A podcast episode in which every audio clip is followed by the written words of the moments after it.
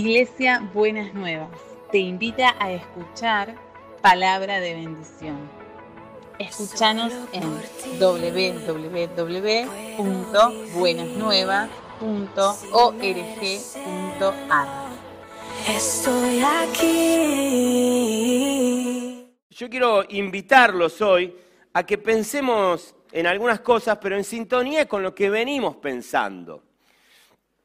Eh, a mí, me, yo no sé, yo por lo menos no sé qué les pasa a ustedes, pero a mí me encanta escuchar a, Norberto y, a Elba y poder, eh, poder sentarme de alguna manera, detenerme de alguna manera y decir, Señor, vos tenés cosas para decirme y yo quiero escucharte. Y, y lo que escucho quiero atesorarlo, porque quiero de alguna manera entender por qué camino me andás queriendo llevar. ¿Qué cosas me querés hacer conocer que todavía no conozco? ¿no? Qué pena si, nosotros este, pensamos estos, tiempos, el tiempo del culto, como una especie de, eh, electroshock, ¿no? Así que nos, pega y salimos como muy entusiasmados y contentos, y no lo pensamos como un momento de detenernos para recibir palabra de Dios, escucharla y procesarla.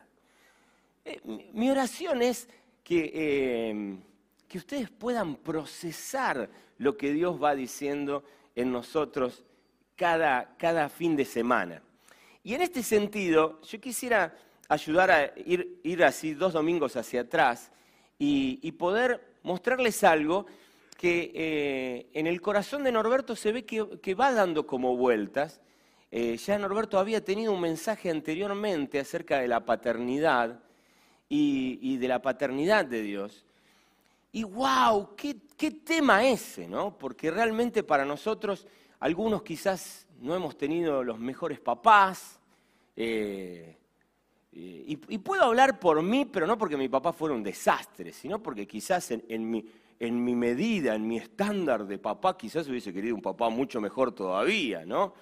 Eh, pero, pero tenemos ahí como unos cortocircuitos. Y viene Norberto y nos habla de la paternidad de Dios y de la paternidad de Dios. Y hay veces es como que obviamente cuando nos pasan esas cosas es como que, ¿y de qué, me habla este hombre? ¿No? ¿Qué? Esto de ser, ¿por qué padre? Yo ya con el padre que tuve me alcanzó y me sobró, ¿me entendés? ¿Para qué, para qué quiero otro? ¿No es cierto? Ya está. Y aunque por ahí no lo podamos pensar, de alguna manera a veces lo sentimos. Pero déjenme hacerles hincapié en que necesitamos redimir la idea de papá. Esto no se da de un día para el otro, ni ojalá Dios utilice este mensaje para que nosotros podamos como seguir revisándolo. Pero redimir la idea de papá pensando en, en el Dios que cuando hizo el diseño pensó en la figura de papá, a tal punto que cuando se quiso presentar a sí mismo, quiso usar esa figura. Y dijo, yo soy un como un papá, ¿no? Porque, uno dice, yo soy Dios. Ah, ¿y eso con qué se come? ¿Qué es eso de ser Dios? ¿Cómo? Yo no sé, no tengo idea de lo que se trata ser Dios. Entonces, cuando alguien de alguna manera le pudiera preguntar a Dios, ¿y de qué se trata? Es como que Dios dice, bueno, ¿cómo, cómo es ser Dios? Dios es como un buen papá. Claro, muchos de nosotros decimos, ¿y eso qué es? Porque por ahí no, no, no lo tuvimos. Pero Dios dice, bueno, tratemos de trabajar en nuestra mente y nuestro corazón la idea de un buen papá, del mejor papá.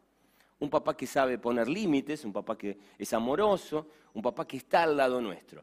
Y Norberto nos trajo eso. Pero claro, fíjense el lío que para muchos de nosotros puede ser eh, entender la idea de papá. Por eso el Espíritu Santo la levanta a Elba el domingo pasado y nos dice tenemos que renovarnos espiritualmente.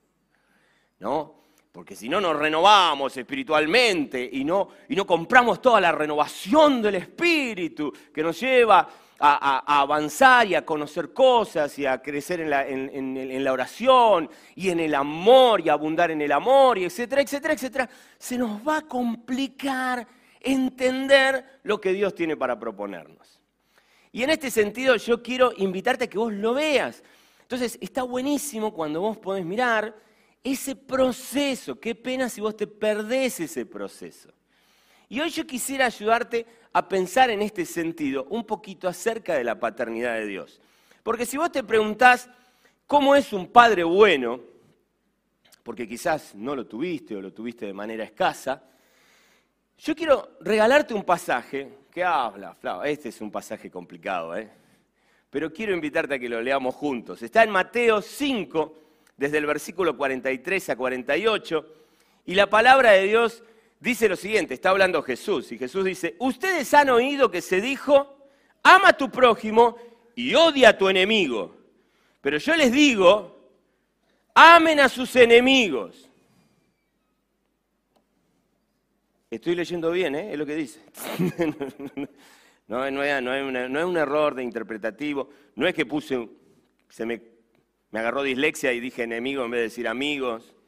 Dice, amen a sus enemigos y oren por quienes los persiguen, para que sean hijos de su Padre que está en el cielo. Upa. Voy a terminar la lectura para volver ahí lo más rápido posible. Él hace que salga el sol sobre malos y buenos y que llueva sobre justos e injustos. Si ustedes aman solamente a quienes los aman, ¿qué recompensa recibirán? ¿Acaso no hacen eso hasta los recaudadores de impuestos?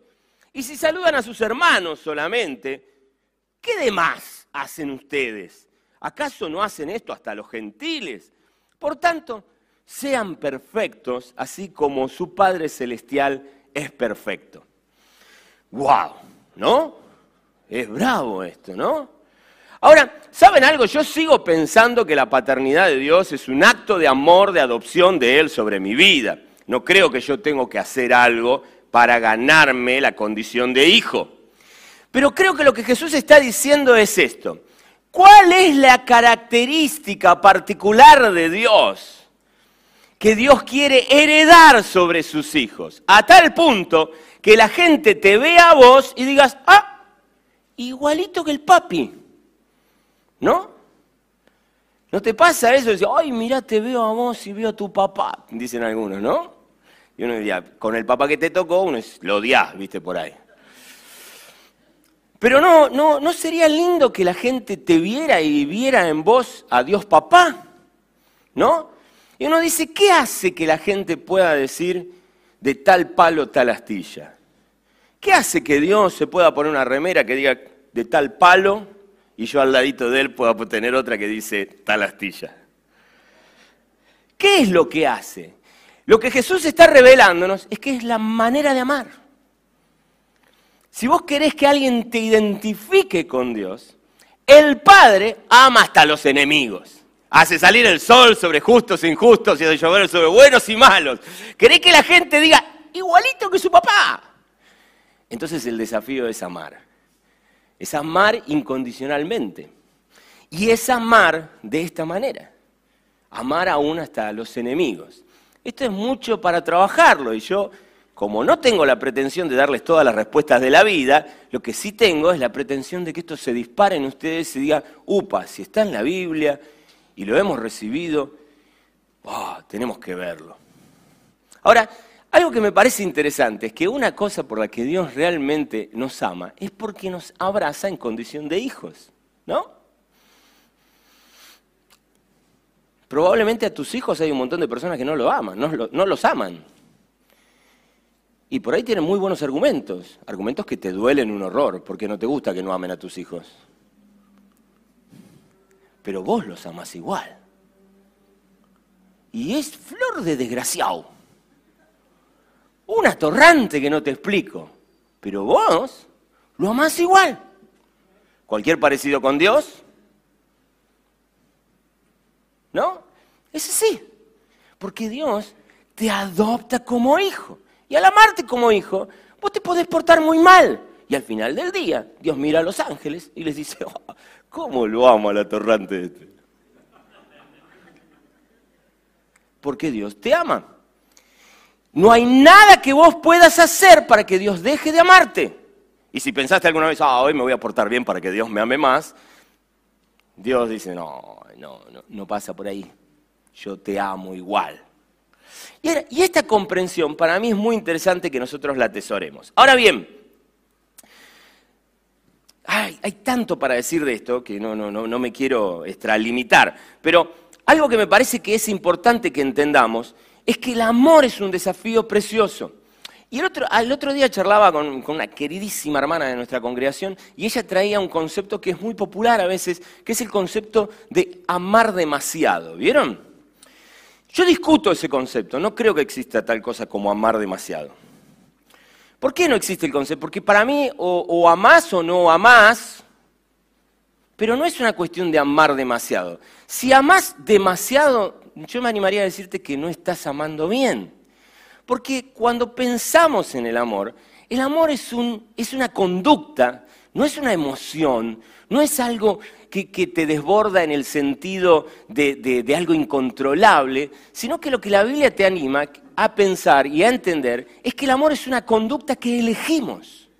Vos y yo elegimos amar. Por eso podemos amar a nuestros enemigos.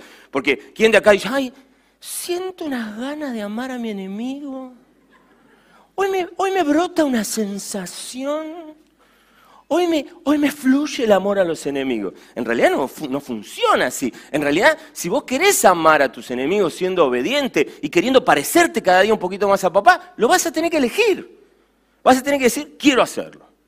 Me cuesta, no lo siento, no, no me sale así naturalmente, pero lo quiero hacer. Porque quiero abrazarme al corazón de papá y parecerme a ese papá como él es. Ahora, claro, alguien por acá debe estar pensando, bueno, pero tampoco ser estúpido. Porque no, Hay varios que se les cruzó. No se trata de eso, no se trata de amar demasiado. Porque el verdadero amor nunca llega a demasiado. ¿Por qué? Porque el amor incluye el límite. No podemos amar sin límites. Cuando amamos sin límites hacemos un lío bárbaro. No sé si tenemos un peruano entre nosotros, pero si no tenemos un peruano entre nosotros, por ahí hay uno viéndonos allá. No quiero hablar mal de mis hermanos peruanos, pero me tocó la bendición de viajar a Lima, Perú. ¿sí? Yo me quejé toda mi vida del tráfico en Buenos Aires, hasta que llegué a Lima, Perú. ¡Wow! ¿Saben lo que es eso? La absoluta libertad. Vos sos libre de circular por donde vos querés, como vos querés, a la hora que vos querés, cuando vos querés, como vos querés. Sos muy libre, sos terriblemente libre. ¿Vos querés ser libre? Subiste a un auto en Perú.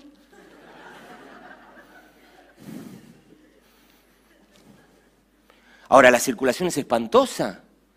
Nadie llega a horario en ningún, en ningún momento. Tiene que salir tres horas antes de la casa en recorridos que podrían ser de media hora. Y todo el transitar es al son de la bocina. Pip, pip, pip, pip. Y tratando de poner la trompita porque no hay carriles, no se respetan los semáforos. Y hay un montón de autos.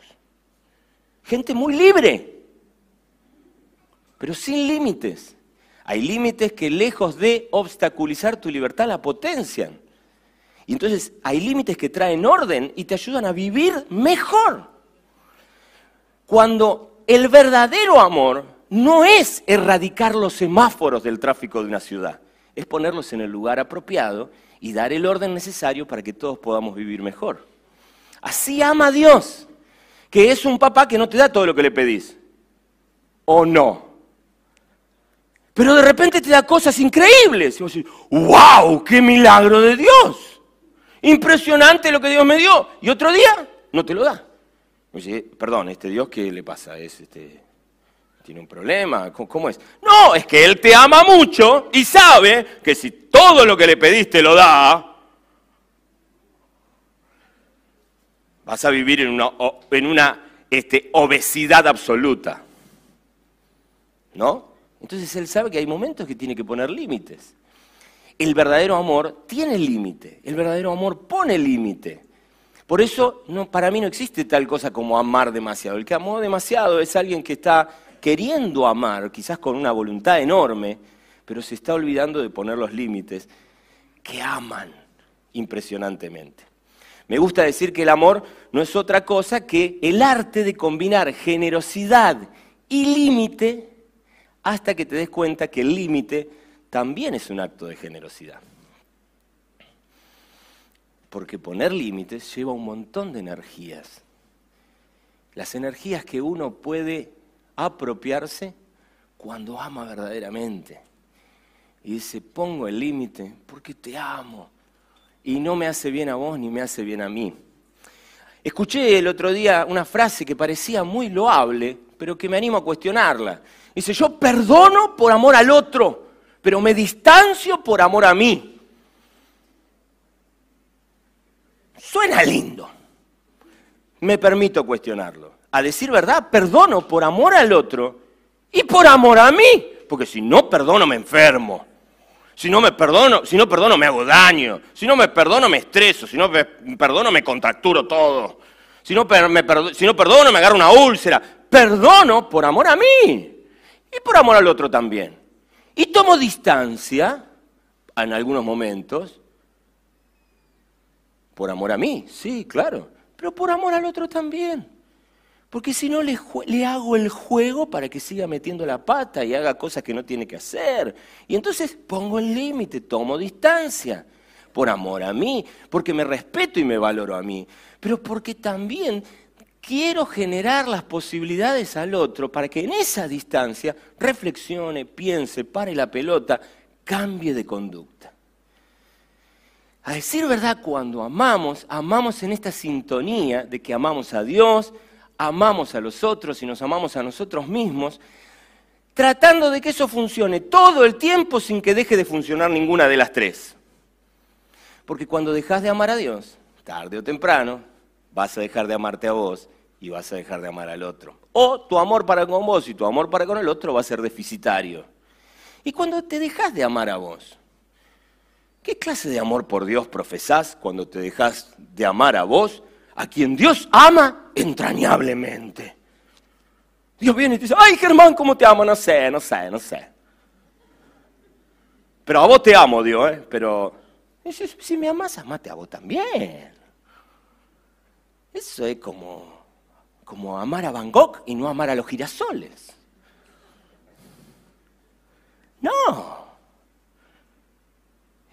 El amor tiene estas tres direcciones, pero es un solo amor y necesita ser cultivado en esta, en esta situación.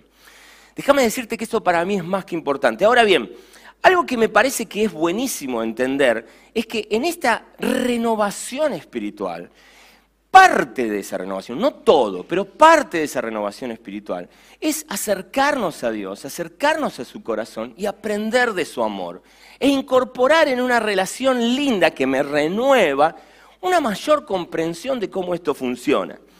Y déjame decirte algo que para mí es muy interesante y quisiera compartirte en esta mañana. A decir verdad, hay una profunda relación entre el verdadero amor y el dolor. Porque nuestro amor se ve desafiado en aquello que nos produce dolor. A mí me encanta aprender que Dios ama a la gente, hasta que me doy cuenta que ama al cretino que me produjo dolor. Y ahí digo, no, no me sé si me gusta tanto esto de que de tal manera amó Dios al mundo. ¿No podríamos exceptuar a un par de personas? ¿No es cierto? Pero la verdad es que el obstáculo que la mayoría de las veces ahí está operando, muchas veces, no sé si siempre, pero muchas veces está relacionado con alguna cuestión que produjo dolor. Y esto es muy loco, porque muchas veces está obstaculizado por, lo que, por el dolor que esa persona me produce, pero muchas veces también está obstaculizado porque esa persona vive en el dolor y actúa desde el dolor y me rompe la paciencia desde su dolor. Así que cuando me rompe la paciencia no tengo ganas de amarlo. Tengo ganas de bloquearlo del WhatsApp. Tengo ganas de sacármelo de la vida. Y uno dice, pero tenés que amarlo. Eh, tráete otra más fácil. Esa cuesta un montón. Pero la verdad es que esa es la dinámica que Dios nos propone. Ahora, yo quisiera ayudarte a ver algo que para mí es muy importante. Tengo la impresión de que es muy difícil comprender y hacer un salto hacia el amor genuino que la Biblia nos quiere enseñar si vos y yo no entendemos lo que yo llamaría la dinámica del dolor. Algunas veces hablé de esto, pero déjenme repetirme en, todos los casos. Juan 16, 33, el Señor Jesús va a decir, yo les he dicho estas cosas para que en mí hallen paz. Él viene hablando de cosas y va a seguir hablando de cosas. En tu casa, fíjate que dice Juan 16, 32, 31, 30, 29, etcétera, etcétera, porque Jesús viene diciendo, yo les dije estas cosas para que de mí, en mí, hayan paz. Y dice a continuación, luego de un punto seguido, en este mundo afrontarán aflicciones, coma, pausa del orador. Afrontarán aflicciones. Las aflicciones son parte de la vida. Eludir las aflicciones es una manera utópica de querer vivir anestesiado. No se puede comprar todas las emociones y sensaciones chéveres, como dirían nuestros hermanos venezolanos y colombianos, y olvidarse de las otras. Ah, no, yo quiero sentir todo lo lindo. Eso se llama droga se llama estupefaciente. ¿Se entiende? No, pasa por ahí y normalmente después viene con un viaje espantoso. La vida viene con todas las emociones lindas, pero viene con todas las emociones complejas y difíciles. Están incluidas en el combo propio de la vida. Y déjame decirte esto. Cuando vos venís con una aflicción, como hoy nos abría su corazón Lenny hace un, tiempito atrás. Déjame decirte algo, no queremos filosofar. Nosotros aprovechamos este tiempo y vamos a filosofar y vamos a reflexionar. Pero cuando vos venís con tu problema, nosotros queremos abrazarte. Y déjame decirte algo que para mí es muy importante. Obviamente, cuando venimos cargados con nuestros dolores, lo último que necesitamos es un filósofo que nos explique cómo funcionan las cosas. Y necesitamos el abrazo. Y yo quisiera que promovamos y realmente abracemos el, objetivo de abrazar y comprender desde el dolor. Pero también quiero invitarte a que en algún momento, en una pausa, similar a la de la que se toma la zafata antes de que despegue el vuelo, pensemos en ciertos protocolos para enfrentar el dolor. Que al fin y al cabo eso es lo que hace una zafata, ¿no? Dice, mira, todavía no duele nada, ¿eh? Tranquilo, relájense, estamos en tierra, todo está bien.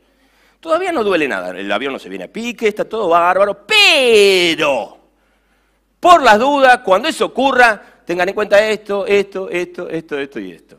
Déjenme jugar de azafata un, un ratito. ¿Puedo? Y en ese marco, yo quiero decirles esto. La vida es un viaje que viene con aflicciones. Y uno dice, bueno, Germán, listo, salgo de acá y chao. Pero no, porque Jesús clava una coma y dice un pero y luego entre signos de admiración dice, anímense. Y eso está bueno. Pero las dos cosas son parte de la vida. El anímense. ¿Cuántos tienen un grito de júbilo? ¿No? Pero de la otra parte también está. Y cuando miramos el relato de los evangelios y el relato del Hechos de los Apóstoles, lo que vamos a encontrarnos es con un montón de gente que vive el anímense en medio del dolor, de la aflicción y de las complicaciones. Y Jesús dice, anímense porque yo he vencido al mundo. Y este es el, el proyecto de Dios. Dios dice, mira, la vida viene con turbulencia, pero yo quiero invitarte a que atravieses la turbulencia de otra manera. Ahora, algo que a mí me parece que, es muy importante entender es que a partir de este concepto, vos y yo vamos a tratar desde el dolor con gente que está en el dolor. Ay, no, yo quería un spa permanente. Con gente a la que no le duela nada y donde a mí no me duela nada. No, no va a poder ser. Vos y yo vamos a transitar la vida con gente dolida que nos va a producir dolor y seremos la gente dolida que muy probablemente, queriendo sin querer, a veces le produzcamos dolor a otros. ¿Por qué se piensan que la Biblia dice soportense unos a otros y perdónense unos a otros? Si no hubiera nada que soportar y nada que perdonarse, ni siquiera estaría escrito en la Biblia. Pero lo que nos anticipa el apóstol Pablo, van a tener que soportar cosas y van a tener que perdonarse de ciertas cosas. Y esto para mí es muy importante. Déjenme decirles algo que para mí es, visceral que entendamos. Yo creo que desde la iglesia muchas veces le hemos compartido a las personas que al abrazar a Jesús ya no te dolería nada. Insisto, eso se llama anestesia, no tiene nada que ver con Jesús. me animaría a decirte que no solamente te va a doler la vida, te va a doler bien, bien, bien, bien dolida. Y te voy a explicar por qué. Porque vos empezás a tener vislumbres del plan original de Dios, del shalom precioso, de la armonía perfecta que Dios tenía. Entonces, cada vez que ves algo que no funciona conforme al shalom, vos decís, ¡ay, si podríamos vivir mucho mejor! Y duele, y duele más que al común de las personas que ignoran que hay un plan mejor de Dios para sus vidas. Y te va a doler. Y cuando algo no funciona como Dios quisiera que funcione en tu vida o en la vida de un ser querido, te duele y te duele en un porcentaje mayor al que es indiferente a todo esto. Y te va a doler porque tenés esa percepción y dices, ay, qué macana, qué lástima. Y va a pasar. Y esto para mí es importante porque es vital que vos y yo no eludamos el dolor, lo leamos. Es vital que vos y yo nos demos cuenta que vamos a transitar por ahí. Y la verdad es esta, que mientras la sociedad te dice que reacciones al dolor con bronca o evasión, dale, salgamos a ver una peli, salgamos, vamos a bailar, tomémonos todo, evadimos. O con bronca, tengo que matar a alguien. Esto que me pasó no puede ser. No es injusto. Es injusto, esto no puede ser. Así que hoy mato a alguien. Y lo que estás diciendo es, tengo un dolor que no me banco y alguien tiene que pagar el precio. Lo que pasa es que no contás de tu dolor, no hablas de tu dolor. Lo que se exterioriza es la bronca por el dolor que tenés. Y muchas veces nos movemos en esa sintonía y nos movemos en esa idea y muchas veces este sistema te va a animar o a que te llenes de bronca o que trates de evadir el dolor. Interesante, la Biblia lo que te propone es amar. ¿Te duele? Ama. Y uno que dice, no tengo ganas de amar. Bueno, está bien. No ames. ¿Cuáles son las opciones? Llenarte de bronca o evadirte. Dale, probalo. ¿Lo probaste? Te funcionó bárbaro, ¿no? ¿Qué, qué nivel de efectividad, ¿no? Podemos hacer la prueba estadística. ¿A quién le funcionó? Entonces Dios te dice, está bien, no tendrás ganas, no te resultará muy fácil, pero decime, ¿qué te parece si probás algo en medio de, de tanta falta de efectividad? ¿Por qué no probás amar en medio del dolor? Esa es la propuesta de la Biblia. Ahí está el enemigo desgraciado. Y uno dice, Señor, ¿qué dolor me produce este, este sinvergüenza? Y Dios dice, ay, sí, tenés razón. ¿Cómo lo llamarías? No sé, ¿qué nombre quiere que le ponga? No sé, ponele vos. Es mi enemigo. Ah, ¿qué hago? Amalo. No maten al mensajero, ¿está claro? Cualquier cosa se la agarran con Jesús. ¿Está bien? Ahora bien, para mí es importante que como este es el desafío de amar, yo quisiera invitarte, y este es mi gran desafío para hoy, que vos te propongas un ejercicio nuevo, que es quizás un ejercicio pro amor. Y ese ejercicio es comprender el dolor propio y ajeno. Quizás ese sea el camino más efectivo para desarrollar una vida de amor. A ver, ¿qué está pasando? ¿Qué le duele? Al degenerado este? ¿Y qué me está doliendo a mí? Creo que cuando encontramos respuestas de qué le duele y de qué me duele, normalmente será mucho más fácil amar. Mucho más sencillo amar. Me toca muchas veces hablar con papás que vienen porque sus hijos se portan mal y los padres hacen algo que es muy particular. Normalmente hablan del dolor del hijo. ¿Por qué? Porque el corazón de papá funciona así. Todo el mundo lo quiere matar y meter preso. Yo quiero que todos comprendan el dolor del hijo que se porta mal. No hay diferencia con Dios. A Dios le pasa lo mismo. Cada vez que vos vas, como los nenes en la escuela primaria, señorita, señorita, este me pegó, y vamos a Dios, o a veces al pastor o al líder. cada vez que eso pasa, papá dice, ay, ¿no te das cuenta que le duele esto? Y uno a veces dice, bueno, no sabía que le dolía eso. Y adquiere una nueva comprensión que lo ayuda a amar al tipo, a la muchacha, a la señora, señorita, que no se porta bien. Y ahí es donde yo te quiero invitar. Soy, trato de ser lo más pragmático posible. La próxima vez que veas a alguien no portándose bien, ¿te animarás a hacer la pregunta? ¿Y qué le dolerá a este? Normalmente preguntamos qué bicho le picó, ¿no es cierto? Yo quisiera invitarte, en vez de preguntarte qué bicho le picó, es de qué nivel es la picadura, digamos, ¿no? De qué nivel es el dolor. Ahora bien, esto para mí es, es más que importante registrarlo. Eh, y, y, me parece que es muy lindo que vos y yo lo pensemos. Déjame decirte algo acerca del dolor que me parece importante mirarlo. Cuando uno mira el dolor, yo por lo menos, y obviamente estoy abierto a seguir reflexionando sobre esto, pero uno puede encontrar origen para mí en tres lugares eh, para pensar de dónde brota, de dónde aparece, debajo de qué piedra aparece el dolor. Y la verdad es que yo encuentro que normalmente hay tres razones. No, no me voy a explayar mucho sobre esto, pero quiero tirártelo para que lo sigamos pensando. La primera la declaró Jesús. Estamos en un mundo caído y por lo tanto en este mundo vas a tener aflicción. Desde el día que el pecado entró en el mundo, entró el pecado, entró la enfermedad, entró la muerte, por lo tanto entró el dolor. Vivir en este mundo pensando que yo voy a ser inocuo, no me va a pasar nada, no me va a afectar en nada todo este mundo caído, la verdad es que, discúlpame, es bastante ingenuo. El mundo viene con aflicción. Por lo tanto, el mundo en el que vos y yo estamos viene con dolor. La otra razón y una razón que no debe llevarnos a la condenación ni a la culpa, pero que es real, es que muchos dolores nos los provocamos nosotros mismos, por un cierto nivel de torpeza, ¿no? ¡Ay, mirá lo que me pasó!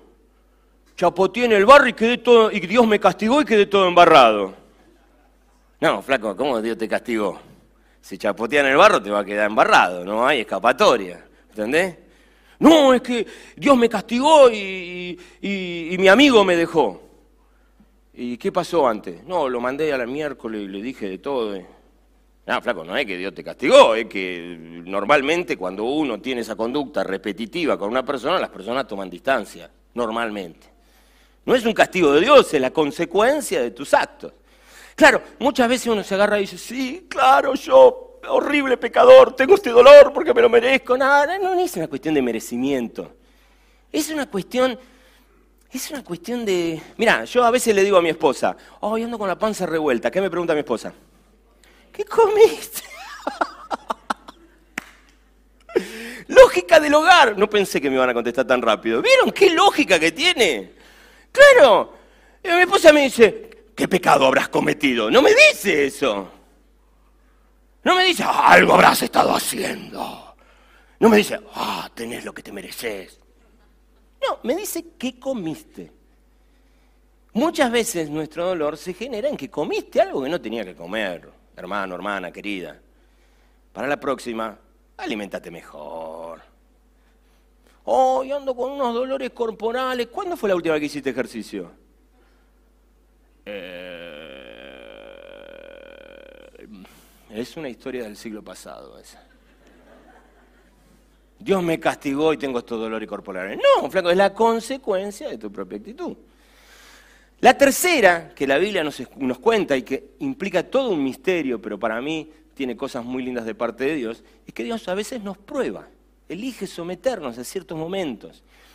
Te cuento algo, normalmente la gente que afronta pruebas no suele ser la gente que vive cometiendo torpezas y metiéndose en dolores. Ese no necesita pruebas para recibir dolores porque ya los tiene por propia mano. ¿Se entiende? Se lo buscó solito. Entonces Dios dice, no, este ni, necesito probarlo a este. ¿Para qué lo voy a probar?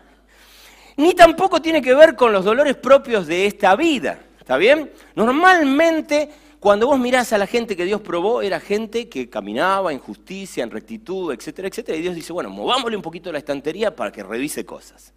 ¿No? Normalmente los dolores, vienen los dolores provienen más o menos de ahí. Y eso es importante porque tenemos que verlo en nosotros y en la gente. Está bueno que vos te preguntes, ¿de dónde proviene este dolor? Está bueno. Si llegás a responderte de mi propia torpeza, no te condenes. Ninguna condenación hay para los que están en Cristo Jesús. Tu problema no es legal, es sanitario. No es un problema que se resuelve con abogados, es un problema que se, resuelve con médicos. La, situación de, abogacía ya está resuelta por Jesús. Jesús dice, ustedes tienen, dice Juan, abogado tenemos, ya está, punto. Ese tema no lo tratamos más. El problema que tenemos que tratar es que cada vez que metemos la pata y cometemos cierta torpeza, tenemos una cuota de dolor en nuestra vida, como cuando como algo mal y termino con la panza revuelta y le digo a mi esposa, ay, tengo la panza revuelta. Y ella me dice, ¿qué comiste? Ahora, no me dice qué comiste para que yo me sienta culpable. Por lo menos mi esposa, no sé la de ustedes. Me lo dice porque está tratando de que yo revise mi alimentación para que al revisarla viva mejor, mejor conectado con la vida y no tenga la panza toda revuelta todos los días. Simplemente por eso. Lo mismo hace, hace Dios con nosotros. Ahora bien, fíjense qué interesante. Cuando nosotros enfrentamos el dolor, por lo que sea que hayamos enfrentado, por lo que sea que tengamos que enfrentar el dolor, la Biblia tiene palabra para vos. La Biblia no te dice la clave para evitar el dolor, para eliminar el dolor, pero te dice, por ejemplo, esto. Hebreos 4, 14 a 16 dice, por lo tanto, ya que en Jesús, el Hijo de Dios, tenemos un gran sumo sacerdote que ha atravesado los cielos, aferrémonos a la fe que profesamos, porque no tenemos un sumo sacerdote incapaz de compadecerse de nuestras debilidades, sino que ha sido tentado en todo de la misma manera que nosotros, aunque sin pecado. Así que, ¿Qué hacemos con el dolor?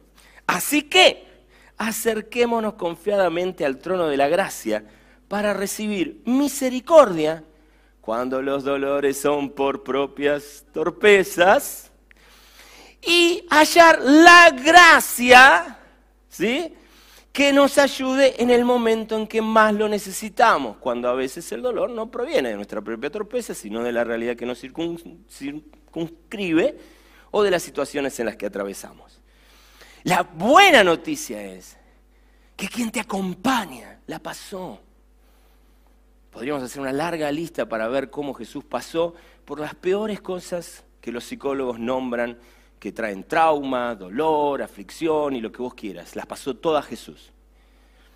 Jesús, lo que pasa es que yo pasé por esto y Jesús, ah, te entiendo, estuve ahí. Yo lo sé, yo pasé por ese dolor. Y esta es una noticia maravillosa para recordar. Y esto para mí es muy interesante. La Biblia te revela que frente al dolor Jesús lo primero que hace es compadecerse. Él tiene compasión para con vos. Él te entiende. No va a traer condenación. Provenga de donde provenga tu dolor. Él no viene a condenarte, viene a compadecerse. Te abraza. Y la Biblia dice que trae, en otra versión dice, hallar, me encanta esta expresión, oportuno socorro ese socorro que es oportuno, que tiene un efecto que realmente hace algo significativo en tu vida. Jesús quiere socorrerte en medio de tu dolor, quiere abrazarte y quizás el socorro no esté lejos, esté simplemente en su abrazo, porque yo no sé si a vos te diste cuenta que lo que estamos hablando es el abrazo nada más ni nada menos que del creador del universo. ¿No? No sé si lo dimensionamos. ¿Qué haces vos con tu dolor? Ah, me dejo abrazar por el creador del universo. Fantástico dolor. Bienvenido el dolor. ¿No? En ese sentido. Y en este sentido, para mí es interesante ver, ver esto.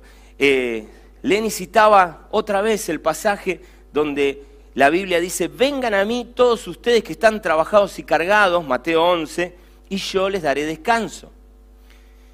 Otra vez aparece un Jesús que te quiere abrazar para darte descanso, ¿no? Qué, qué bueno saber esto de que yo puedo estar en el dolor y recibir reconforte, recibir el abrazo de, de, Él, recibir el abrazo de alguien que a pesar de que estoy en el dolor, me abraza y me contiene. Y hay descanso. Yo no sé si ustedes deben haber visto, ahora les voy a contar una anécdota en eso, pero termina diciendo Carguen con mi yugo y aprendan de mí, que soy apacible y humilde de corazón, y encontrarán descanso para su alma, porque mi yugo es suave y mi carga es liviana.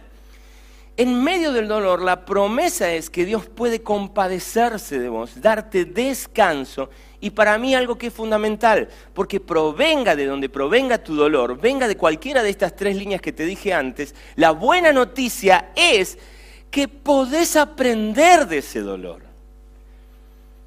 La verdad es que los saltos más significativos en la vida de todo personaje célebre, incluyéndote, la mayoría de las veces ha venido en el cruce de un dolor.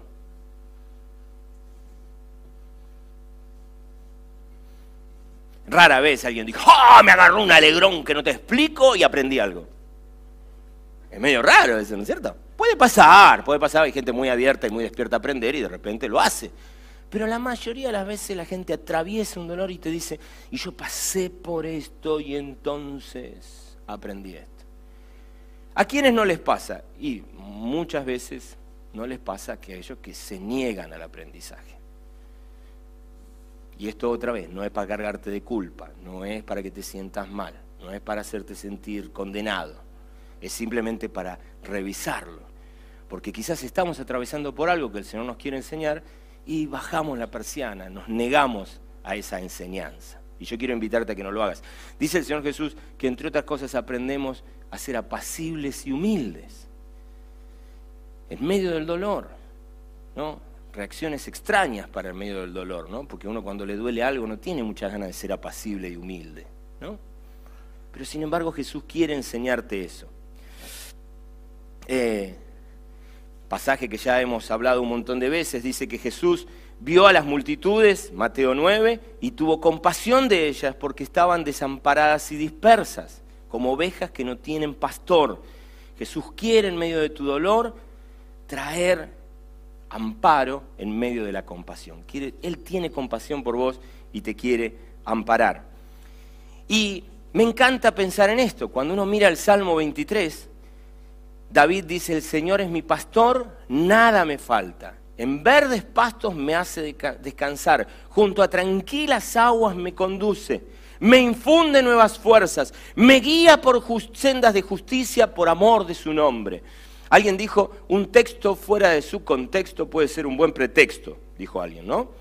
Y este sería uno. Uno se queda con esto nada más y dice, listo, Dios prometió el spa perpetuo. Ya está. Masajes, cremas, depilación definitiva.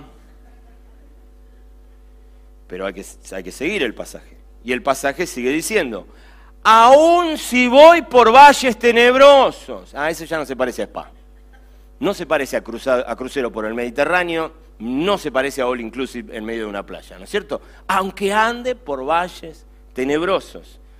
No temo peligro alguno porque tú estás a mi lado. Tu vara de pastor me reconforta. Me encanta como lo dice esta versión, ¿no? Tu vara de pastor me reconforta. Y la vara normalmente era para poner límites. La vara del pastor pone límite. Es ese límite el que me reconforta, el que me dice, Ger, por acá. Y yo digo, sí, Señor, menos mal que me lo decís vos, porque si no, necesito de tu guía. Lo que Jesús y lo que Dios y lo que la Biblia promete es que en medio del dolor nosotros podemos recibir compañía y guía y provisión. Nada te va a faltar descansa, ese es para otro mensaje, pero acordate, ya lo hemos dicho. Nada te va a faltar. Abrazá con humildad, caminar al lado de Jesús y nada te va a faltar. La provisión está garantizada. ¿Por qué Dios hace salir el sol sobre buenos y malos y hace llover sobre justos e injustos? Así que la provisión está garantizada. Lo que es bueno saber que en medio del dolor Él está con vos. Me encanta ver este, este concepto que yo quiero que te lo repitas. La Biblia no dice, me encontré una buena novia, nada me faltará. Pegué un buen esposo, nada me faltará. Tengo una cuenta bancaria que no te explico, nada me faltará. Soy un vivo bárbaro para los negocios, nada me faltará. Tengo el empleo que todos quieren, nada me faltará. No dice eso me congrego en una muy buena iglesia, nada me faltará. No dice eso.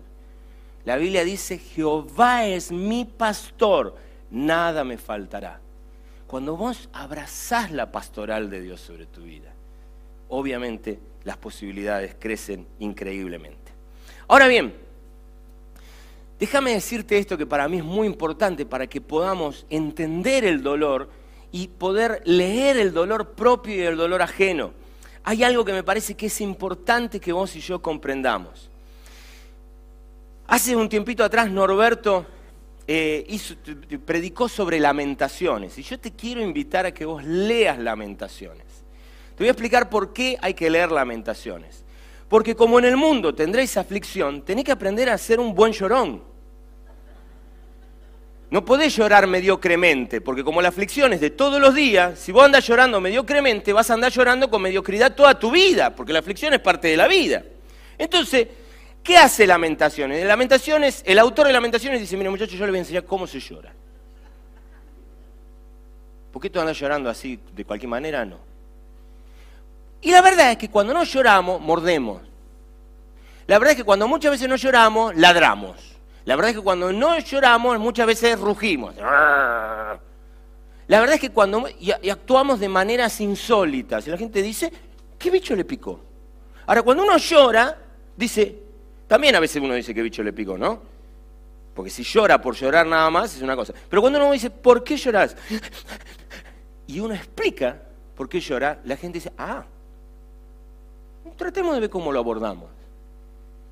Y este para mí es un tema muy importante. Vos y yo, déjame decirte esto, vos y yo tenemos, no, a ver, dígale al hermano que tiene al lado. No estoy diciendo que sea fácil, ¿está bien? Pero déjame decirte esto. Vos y yo tenemos que aprender a explicar nuestro sufrimiento, por lo menos en la medida que podamos. No me gruñas, no me muerdas, no me pegues, no me insultes. Explícame qué te pasa. Contame qué te duele.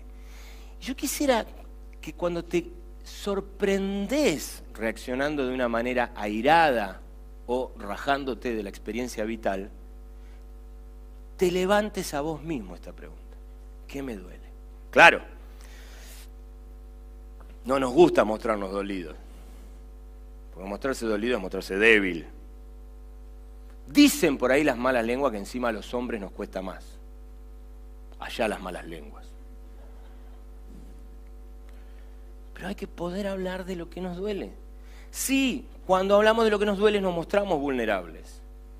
Pero esa resistencia ciega y estúpida es mucho más peligrosa que la vulnerabilidad que manifestamos cuando mostramos nuestro dolor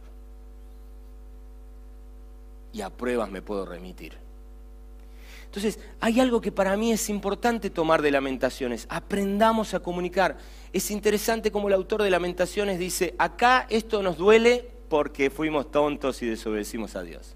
Y esto nos duele porque hay unos cretinos opresores que nos hacen la vida imposible. Y esto nos duele, y esto nos duele porque el Señor dijo, bueno, muchacho,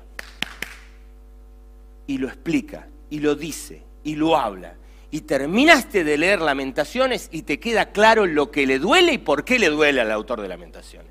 No tenés que, no que ir a Harvard para entender al de Lamentaciones. ¿Entendés? No tenés que hacer un posgrado en psicología neurológica para entender lo que le pasa al de Lamentaciones. Quédate tranquilo, el autor de Lamentaciones te lo explicó bien explicadito. Te invito a que aprendamos de este buen hombre, que sabe llorar como hay que llorar. Y este buen hombre que sabe llorar como sabe llorar, dice, en el medio de lamentaciones hace como una pausa y dice algo que Norberto remarcó como un pasaje clave en este año que venimos trabajando. El gran amor del Señor nunca se acaba y su compasión jamás se agota. Cada mañana se renuevan sus bondades. Muy grande su fidelidad. Por tanto digo, el Señor es todo lo que tengo, en Él esperaré. Y esa debe ser nuestra oración. Pero esto es muy interesante, no lo saques de contexto. Así parece un, pasaje exitista. Cuando lo metes en las lamentaciones y no, no, exitismo no. Cuando lo pones en el contexto total del libro, vos te das cuenta que hay alguien que ha sabido expresar su dolor. Y en el medio de saber expresar su dolor, recuerda que hay un Dios que nunca agotará su misericordia y que su amor nunca se acaba y que está sobre su vida, que no le va a extraer como si fuera una jeringa el dolor para que cese y no pase más, pero sí lo va a estar acompañando en medio de esa situación. Y va a estar ahí enseñándole cosas nuevas. Ahora bien, yo quiero desafiarte en el día de hoy a que cuando nos comunicamos entre nosotros tratemos de ser lo más claro posible acerca de qué nos duele. Quisiera invitarte a eso. Ahora bien, y en este sentido, déjame decírtelo de esta manera, muchas veces la gente obra o habla desde el dolor o desde el sufrimiento, mejor dicho, obra o habla desde el sufrimiento, pero no habla acerca de su sufrimiento. Y yo quisiera invitarte a que abraces la posibilidad de cambiarlo. En vez de reaccionar, enojarte, encabronarte, eh, llenarte de bronca, tener actitudes absurdas, este, reaccionar de maneras dislocadas, este, pará, ya el ojo agudo ya se da cuenta que algo te duele. Pero pará, háblame de tu dolor. En vez de hablarme desde tu dolor o de, desde tu sufrimiento, háblame de tu sufrimiento. Las cosas van a ser siempre más claras. Ahora, yo estoy hablando acá a un grupo de hijos de Dios y discípulos de Cristo que van por más. Menos mal que apareció un algún amén por ahí. Muy bien. Entonces yo te quiero desafiar a algo. Y es que asumas una realidad. Y es que la mayoría de las personas seguirán comunicándose desde su dolor y no comunicarán su sufrimiento. ¿Se entiende? Vamos a seguir reaccionando mal, vamos a seguir agarrando las cosas a las patadas, vamos a seguir gritando, vamos a seguir insultando, vamos a seguir diciendo, teniendo actitudes desubicadas. Y esas actitudes desubicadas yo quiero invitarte a esto, como discípulo de Cristo, como aquel que quiere parecerse a papá, que ama incondicionalmente y hace salir el sol sobre justos e injustos y hace llover sobre buenos y malos, que ama aún hasta los enemigos. Como ese que vos deberías ser o que tenés que tener el anhelo de ser. Quiero invitarte a leer, a detenerte, a parar y a pensar, él me grita, ella tiene esa actitud media aquella tiene una actitud rara. El otro dijo algo que, qué pena que lo dijo. Aquel hizo tal cosa. ¿Qué le estará doliendo? Aquellos que tenemos una vocación, no siempre nos sale, ¿no? Pero aquellos que tenemos una vocación por amar, tratamos de leer en aquella comunicación desde el sufrimiento ¿Cuál es el sufrimiento? Porque si no salimos a matar gente o salimos a tachar gente de nuestra agenda, todo el tiempo. Y la verdad es que vivir así es bastante feo. Ya sea porque hemos abrazado el compromiso de descartar seres humanos, o porque cada día nuestro mundo se reduce más, porque cada vez más nos damos cuenta que la gente decide vivir como nosotros no queremos que viva. y sigue pasando cada día de la vida. Y es ahí donde yo quiero invitarte a que te detengas, a que pares, a que te prohíbas el juicio, que te prohíbas la condenación, que te prohíbas el, determinar cosas, el llevar palabra de juicio y condenación sobre esa persona. Y te permitas leer el dolor detrás de eso. Ustedes vieron Mateo 28, dice, si tu hermano peca contra ti, ve y repréndelo a solas. Si, si no te hace caso, llama a, un, a uno o a dos este, testigos para que puedan ver de eso, y etcétera, etcétera, etcétera. La recomendación es tratar de resolver con tu hermano el problema que tenés. Parece ser que eso ajusta a todas las realidades, excepto a las redes sociales donde la gente dice lo primero que piensa sobre su hermano en una publicación sin tener ningún criterio. El paso de hablar a solas con ese cristiano, eh, no, que vive muy lejos. Ah, entonces Mateo 18 no aplica para los comentarios de internet. en lo personal, me permito cuestionarlo. Si no podemos hablar a sola con nuestro hermano, tendremos que esperar a poder hablar a sola con nuestro hermano. Y esto para mí es importante que lo veamos, porque si no el dolor es muy grande. Y lo que no nos damos cuenta es que el que publicó probablemente haya publicado desde su dolor y que mi comentario también brota del dolor. ¿Qué tal si hablamos de lo que nos duele? Y tratamos de encontrarnos en ese dolor, que será quizás el mayor ejercicio de amor que podemos ejercer. Yo quiero invitarlos a que abracemos el compromiso de ser una comunidad dispuesta a comprender el dolor propio y ajeno en la vocación de responder al, primer mandamiento y al segundo también. Amarás al Señor tu Dios con todo tu corazón, con toda tu mente, con todas tus fuerzas y amarás a tu prójimo como a ti mismo. Amén. Ah, estuvo lindo el amén, me gustó. Bien, bien. ¿Por qué? Porque cuando uno hace todo esto, deja así como una, queda como una atmósfera de... Uh". ¿Salimos de ahí? ¿Salimos juntos? ¿Por qué salimos juntos? porque el amor de Dios nunca se acaba y sus misericordias se renuevan cada día. Porque si Jehová es tu pastor, nada te faltará. Y aunque andes por valle de sombra de muerte, no temas mal alguno. ¿Por qué? Porque en el mundo tendréis aflicción, pero anímense. decile al de al lado, animate. Animate, vamos a tomar la Santa Cena ahora, estamos al borde de una fiesta. ¿Por qué te tenés que animar en medio de tu dolor? Tenés que animarte porque hay bendición de Dios en medio de tu dolor. Les dije que iba a contar una anécdota y casi no la cuento. Anécdota de adolescente, y con esto termino. Anécdota de adolescente. Me novio con una chica, la única chica que me novié que no se llama Daniela. Saludo a... Me novio con esa chica. Primer día cae el padre, que tenía un carácter firme. Y me dice, de ninguna manera. Yo era un adolescente. No tan adolescente, más adolescente. ¿Se acuerdan? Ustedes se olvidan de lo que les pasaba con su corazoncito en aquella época. No se olviden. ¿Qué me pasó a mí? Lloré vergonzosamente. Me dolió hasta el hígado. No me gustó. Yo la quería, la amaba. Que viniera el viejo este a decirme no. No me gustó, nada.